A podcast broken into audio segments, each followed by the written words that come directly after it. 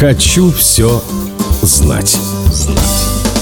Легендарная докторская колбаса получила свое название от того, что ее рецепт разработали специально для поправки здоровья лиц, имеющих подорванное здоровье в результате гражданской войны и пострадавших от произвола царского режима. Это цитата из поручения Наркомздрава специалистам мясокомбината имени Микояна. В 1936 году рецепт был разработан. По первоначальному рецепту в докторскую колбасу входили только говядина высшего сорта, полужир жирная свинина, яйца и молоко. А из приправ лишь соль и чуть-чуть кардамона, даже без перца, чтобы не раздражать желудки старых большевиков.